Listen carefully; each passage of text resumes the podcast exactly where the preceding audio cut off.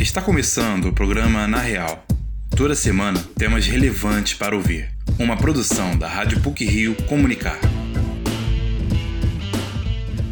Os três poderes da União, suas funções e responsabilidades serão temas de matérias hoje e também na próxima semana.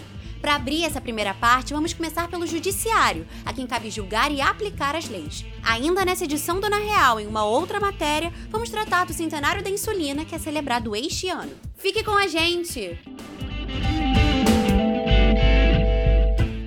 A separação dos três poderes está prevista no segundo artigo da Constituição de 1988, e o objetivo desse desmembramento foi o de evitar a concentração entre legislativo, executivo e judiciário. Hoje vamos falar do Judiciário, nessa matéria do repórter Luiz Felipe Azevedo.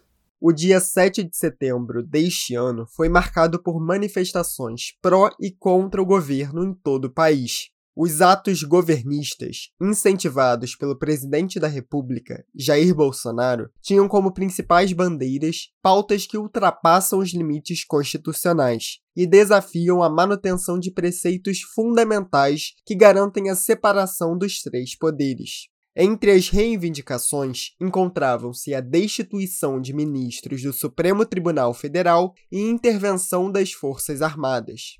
Antes de tudo, é preciso entender que desde a Constituição de 1891, a segunda da história do país, o Brasil é um Estado federativo e republicano, o princípio de separação entre os poderes é atribuído ao filósofo francês Montesquieu e encontra-se previsto no segundo artigo da Constituição Federal Brasileira de 1988. Ele define a existência de três poderes da União: o executivo, o legislativo e o judiciário. Dessa maneira, divide-se a ação do Estado em três funções e evita-se a concentração do poder. Como aponta a professora do Departamento de Direito da PUC-Rio, Viviane Magno, o texto constitucional prevê que esses poderes devem seguir dois importantes preceitos: o da independência e harmonia.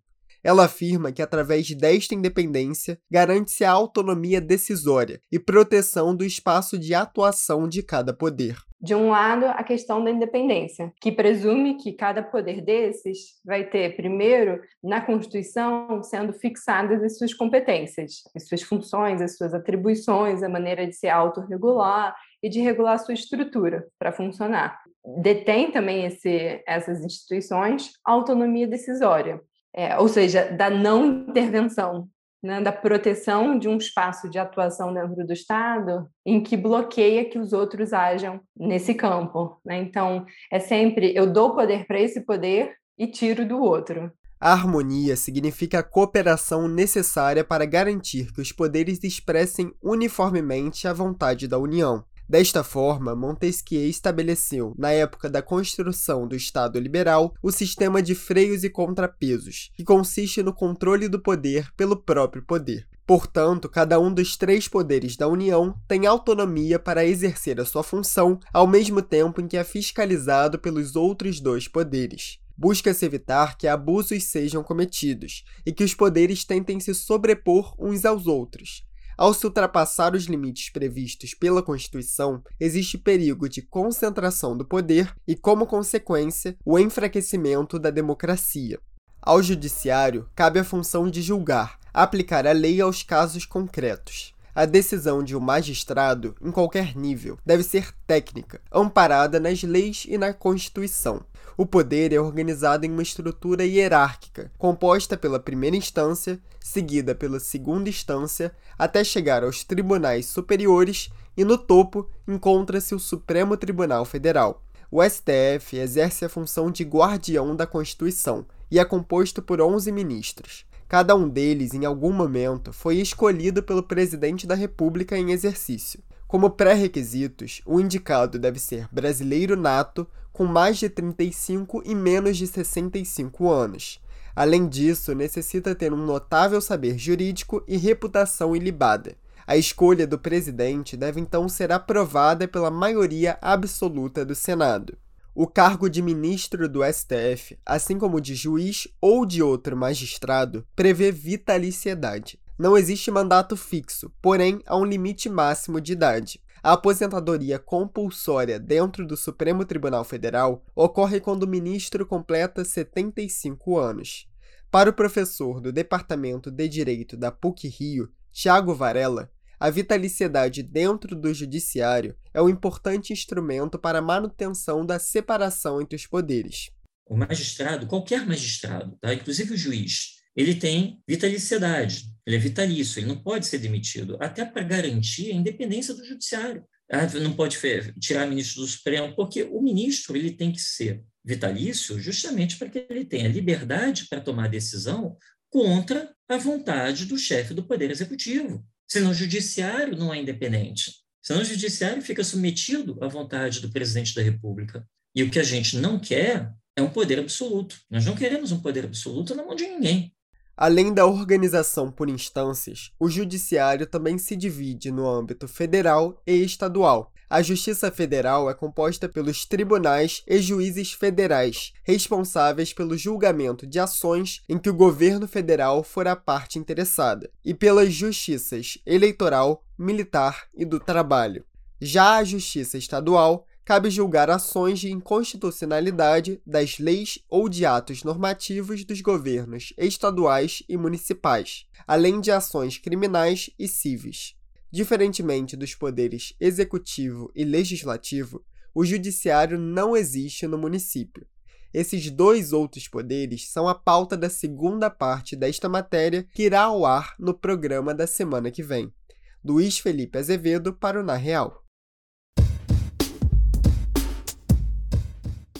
Insulina é um hormônio que, ao ser extraída do pâncreas de um animal, revolucionou a medicina e mudou o destino das pessoas com a diabetes, uma doença que provoca redução da expectativa de vida do paciente. Vamos saber um pouco mais sobre isso com o repórter Júlio Castro.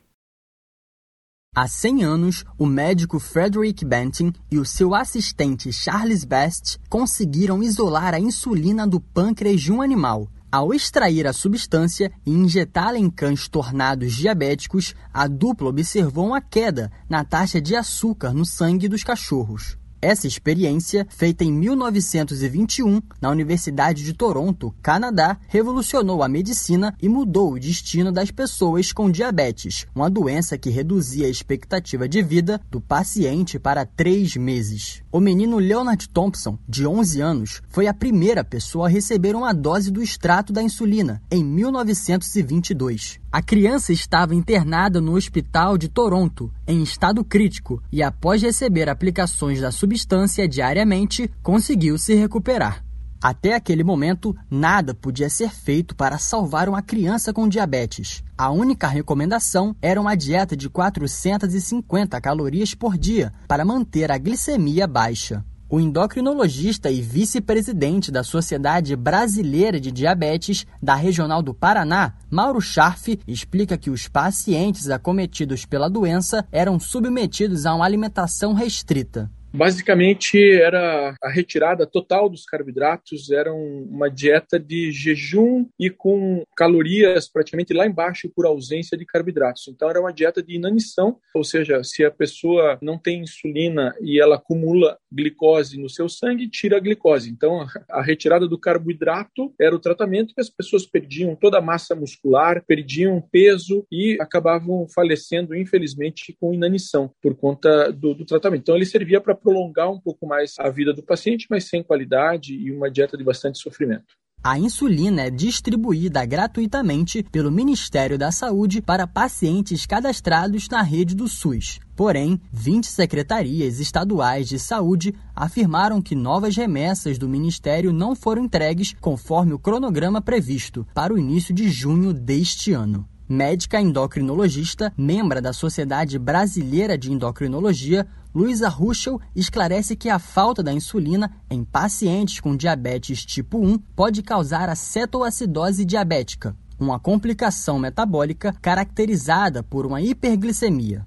A principal complicação nesses casos é a cetoacidose diabética, tá? Que é uma complicação bem grave que pode levar à morte. O corpo precisa de fonte de energia. O açúcar não entra nas células. Então ele começa a usar tecido adiposo como fonte de energia, mas isso provoca uma acidez no sangue, provoca várias complicações que podem levar a coma e a morte. Então é muito complicado, principalmente para o paciente que é diabético tipo 1, tá? Não ter acesso à insulina. Os tipos de insulina produzidos nas indústrias farmacêuticas estão cada vez mais similares à insulina endógena, que é o hormônio produzido pelo corpo, o que garante menos complicações aos pacientes diabéticos. O médico endocrinologista e membro da Sociedade Brasileira de Endocrinologia e Metabologia, Rodrigo Mendes, evidencia que, com o avanço da medicina, novos métodos vão simplificar a rotina dos pacientes diabéticos. Evoluíram bastante, porque causam menos hipoglicemia, às vezes auxiliam também o paciente a reduzir peso. Então, a gente está vivendo uma era de evolução. E existem os dispositivos também, sejam os dispositivos para monitorização de glicose, em que o paciente se fura menos vezes, tem a oportunidade de ter um sensor por 15 dias fazendo a leitura ou com celular ou com o sensor específico de glicose. A gente tem a bomba de infusão de insulina, que aí a gente está falando de uma forma de fazer administração de insulina sem estar aplicando a insulina, furando o paciente várias vezes ao longo do dia. Então, o diabetes realmente, seu tratamento vem evoluindo no aspecto geral. O centenário da insulina celebra a importância do investimento na área científica para garantir a melhora na qualidade de vida das pessoas. A contribuição dos médicos canadenses possibilitou aos diabéticos uma vida tão longa quanto aqueles sem comorbidades. Apesar disso, os cuidados não podem ser deixados de lado. O monitoramento da glicose e a contagem de carboidratos ingeridos diariamente são prevenções indispensáveis para o controle da doença. Júlio Castro, para o NAR Real. E para finalizar essa edição do Na Real, selecionamos alguns assuntos relevantes e curiosos da semana que foram ou serão destaque nas mídias eletrônica e impressa. Pílulas da Semana Nova variante do coronavírus descoberta na África do Sul, a Omicron, foi declarada como de preocupação pela Organização Mundial da Saúde. Todos os continentes já confirmaram casos e o alerta foi dado após estudos preliminares indicarem que a Omicron tem 50 mutações, sendo 30 na proteína responsável por permitir a entrada do vírus nas células humanas. Apesar do risco, ainda não está claro se a nova variante é mais transmissível, se provoca casos mais graves ou se apresenta resistência às vacinas. O livro Roberto Carlos Outra Vez, volume 1, de 1941 a 1970, chega às livrarias no dia 6 de dezembro. A obra, escrita por Paulo César de Araújo, professor do Departamento de Comunicação da PUC Rio, foca nas canções e nas histórias em torno de cada música lançada pelo cantor capixaba. Entre as 928 páginas, que estão divididas em 50 capítulos, o autor fala de músicas importantes, como Divan, na qual fala sobre o acidente em uma linha de trem, em que perdeu parte de sua perna direita aos seis anos de idade. O livro é a terceira obra que Paulo César lança sobre Roberto Carlos. Em 2006, o escritor lançou Roberto Carlos em Detalhes, mas o músico se empenhou para impedir a circulação da obra. O livro será lançado no valor de 95 reais, e o volume 2 tem previsão para ser lançado no final de 2022. O jogador Lionel Messi conquistou pela sétima vez a Bola de Ouro, prêmio concedido pela revista France Football. O argentino era cotado como um dos favoritos junto com Robert Lewandowski, Jorginho, jogador brasileiro no Chelsea, e Benzema. Com esse resultado, Messi, que é um dos destaques do Paris Saint-Germain, amplia sua vantagem sobre o português Cristiano Ronaldo, que tem cinco bolas de ouro, a última conquistada em 2017. A cantora Lady Gaga decidiu investir seu talento no cinema. No dia 25 de novembro, ela estreou nas telas do cinema no filme Casa Gucci, que conta o avesso das passarelas a partir do assassinato do diretor da grife, o italiano Maurizio Gucci. Gaga ocupa um dos papéis principais, interpretando Patrizia Rigione, que foi condenada por ser mandante do assassinato de Maurício. Além de Kazaguchi, a cantora estadunidense estrelou em 2018 o filme Nasce uma Estrela, ao lado de Bradley Cooper. Os resultados do Exame Nacional do Ensino Médio 2021, o Enem, serão divulgados no dia 11 de fevereiro de 2022, segundo o presidente do INEP, Danilo Dupas.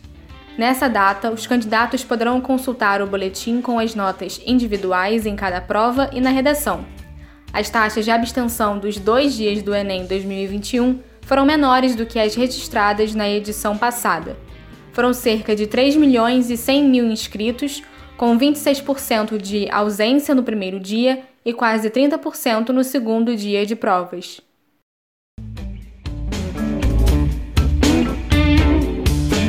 Por hoje é só. O programa Na Real é produzido por estagiários da Rádio PUC com a supervisão e edição de Célio Campos. Lembramos que a Rádio PUC faz parte do Comunicar, cuja coordenação é de Lilian Sabac. Até a próxima semana.